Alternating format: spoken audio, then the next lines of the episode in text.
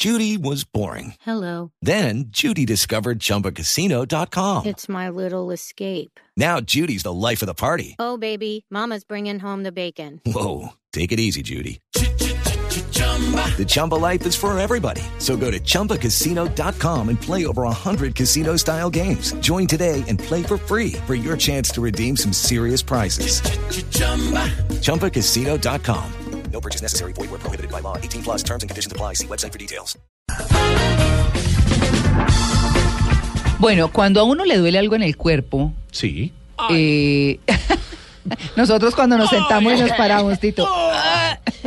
Bueno, uno dice, ay, debo tener algo. Hoy ¿cierto? suena, le traquea. Entonces, en, en términos un eh, poco más coloquiales, dicen, el cuerpo está hablando, Sí, sí, ¿cierto? Si le duele la cabeza mucho, ¿qué es lo que le está pasando? Tiene mucho estrés o tiene muchos problemas o cualquier cosa.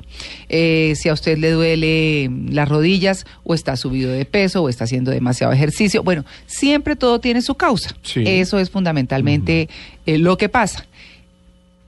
El planeta nos está hablando. Es un poco lo que se está diciendo. Entonces, ¿qué pasa?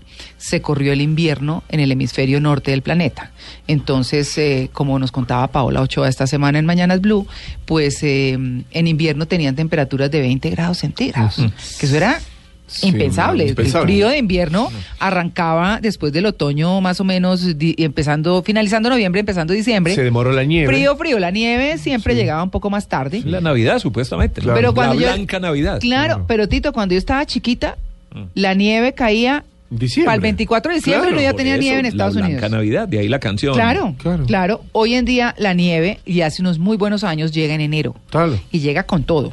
Que es lo que hoy tiene en, en alerta ciudad, los claro. Estados Unidos. Fines claro. de enero ya. Exactamente. Claro, ya un mes de y pico, enero. un mes y pico atrás. Bueno, entonces, digamos que todo han sido como esas cosas que algunos no creen, que otros ignoran, otros hacen los desentendidos y a otros les importa un pepino más o menos. Sí, porque sí. es la verdad. La gente no ha querido hacer conciencia de los cambios y de las cosas. Hoy tenemos un fenómeno del niño que nos tiene muy complicada la vida en Colombia.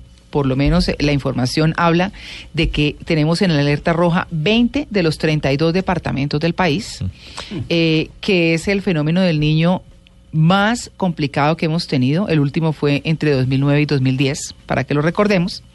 Así que, pues, ¿qué nos está diciendo el planeta? Vamos a hablar en este, en este tema central que definitivamente tiene que ver con esto, con Javier Mendoza, que es coordinador de la tercera comunicación nacional de cambio climático. Javier, muy buenos días. Muy buenos días, María Clara. Muy buenos días a Tito, a Catalina, a Diego y a todas las personas que en este momento nos están escuchando. Yo creo que, que lo más importante, de pronto como para arrancar, para que diferenciemos, es cuál es la diferencia entre el fenómeno del niño con el cambio climático y qué tanto se afectan entre ellos. Pues bueno, mira, te lo voy a responder de una manera, de la manera más sencilla para que todo el mundo lo entienda, porque es muy frecuente que se confundan las cosas y entonces la gente habla del cambio climático y dice que el mejor ejemplo del cambio climático es el fenómeno del niño, lo cual no es cierto. Es, haz tú de cuenta, como la comparación entre la personalidad y el estado de ánimo.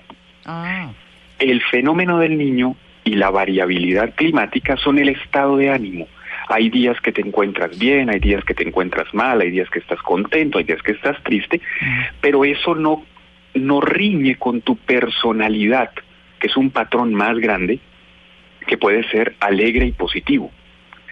El fenómeno del niño es unos, digámoslo así, unos meses de ciertos años donde por causas de, calentamiento del Océano Pacífico que interactúan con la atmósfera hace que tengamos momentos de mayor sequía y de mayor temperatura y hay otros años que son fenómenos de la niña, como el que nos sucedió en 2010-2011, donde igualmente por la temperatura del Océano Pacífico, con interacción con la atmósfera, pueden haber menores temperaturas y más lluvias. El cambio climático es el cambio de la personalidad, no del estado de ánimo. Entonces estamos pasando de ser personas alegres y positivas a ser personas tristes y depresivas. Ese es el que más preocupa a la comunidad internacional y por eso la reunión en París de, el, de diciembre pasado y las diferentes conferencias de las partes que se dan año a año discutiendo el problema porque finalmente el fenómeno del niño es un fenómeno natural.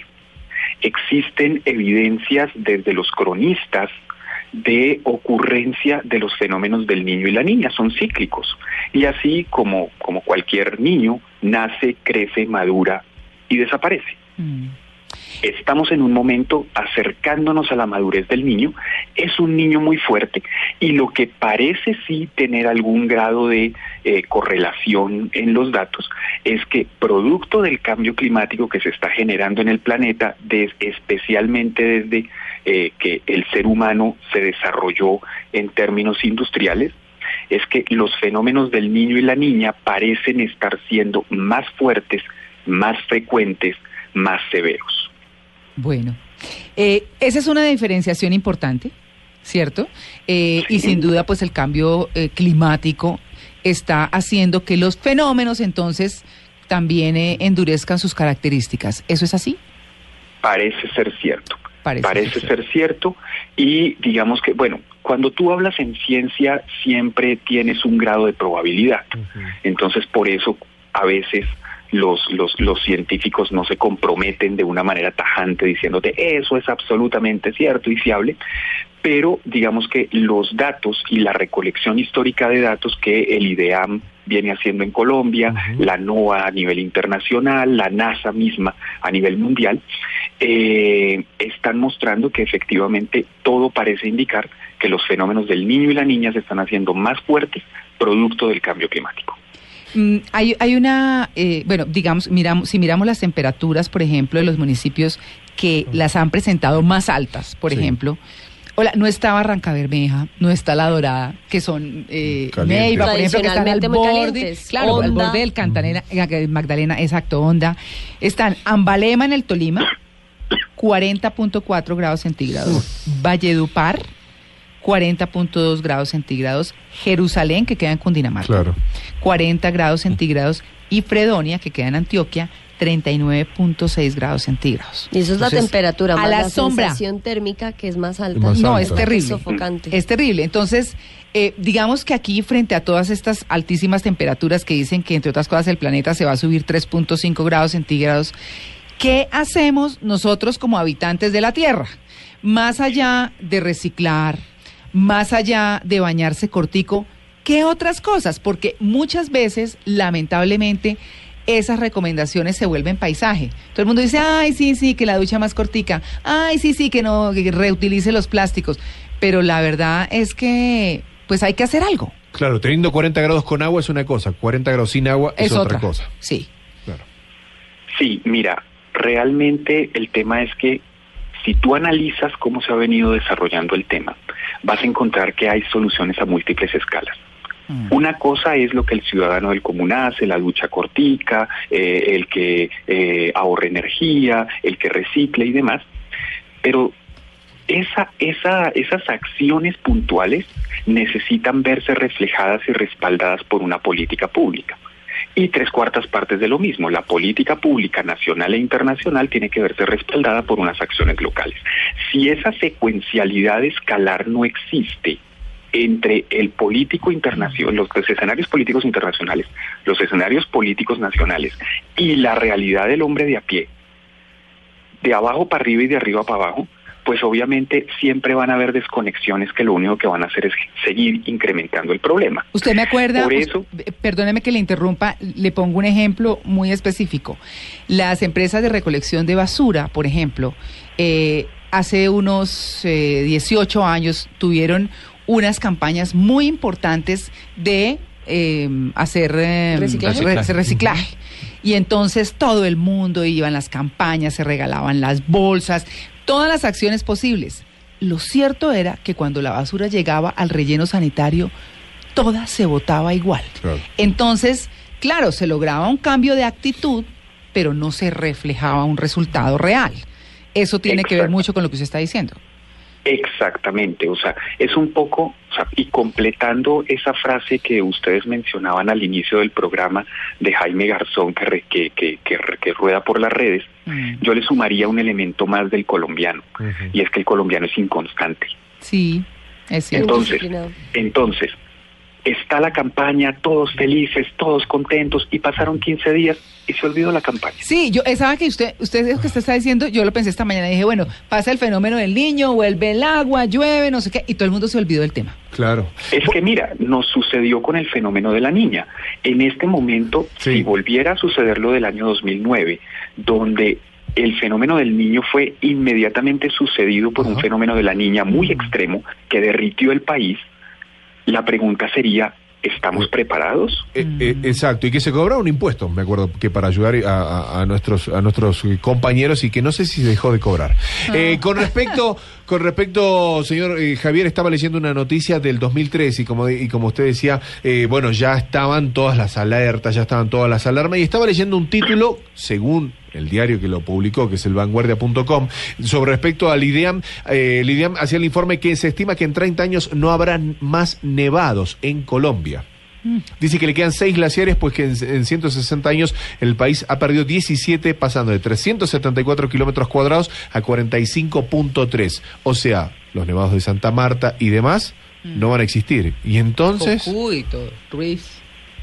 Y entonces, pues realmente esa es una información científica muy seria que desde el IDEAM hemos venido construyendo y que muestra efectivamente los efectos del cambio climático en el país.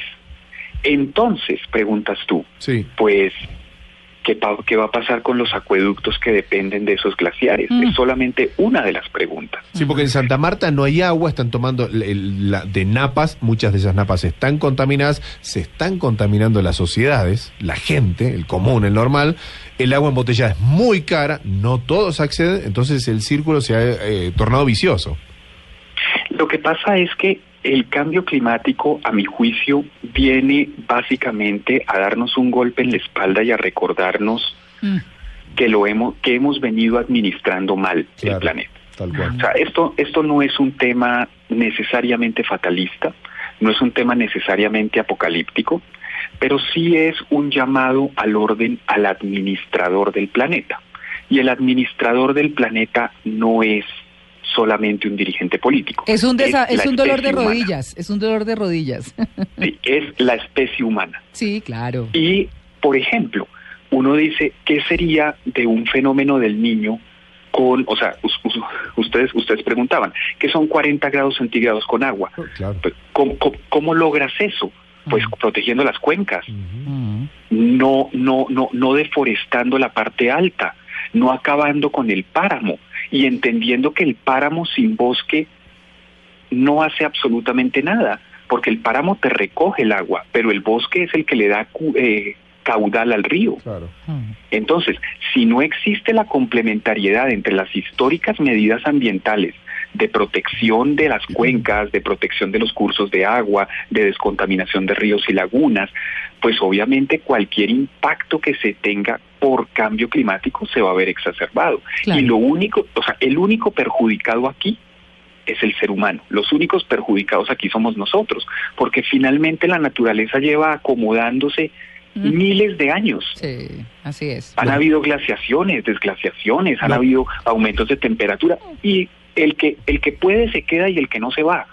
Pero nuestra calidad de vida y nuestros números poblacionales necesitan que, que hagamos algo, porque pues obviamente es, ese es el llamado a la acción, ese es el llamado a la urgencia, no desde lo negativo, desde lo positivo, desde decir, hombre, si ya sabemos cuál es el problema, pues actuemos juntos a distintas escalas, a todas las escalas internacionales, nacionales, locales, regionales y demás, para solucionar el problema. Claro que sí. Pues esa es la preocupación. Eh, como decíamos, el planeta está hablando, se están mezclando cosas, cambio climático con fenómeno del niño, que son dos cosas bien distintas y nos lo explicó el experto al comienzo del tema. Muchas gracias a Javier Mendoza, que es coordinador de la tercera eh, Comunicación Nacional de Cambio Climático, por su atención con el Blue Jeans de Blue Radio en esto que nos compete a todos como habitantes de la Tierra.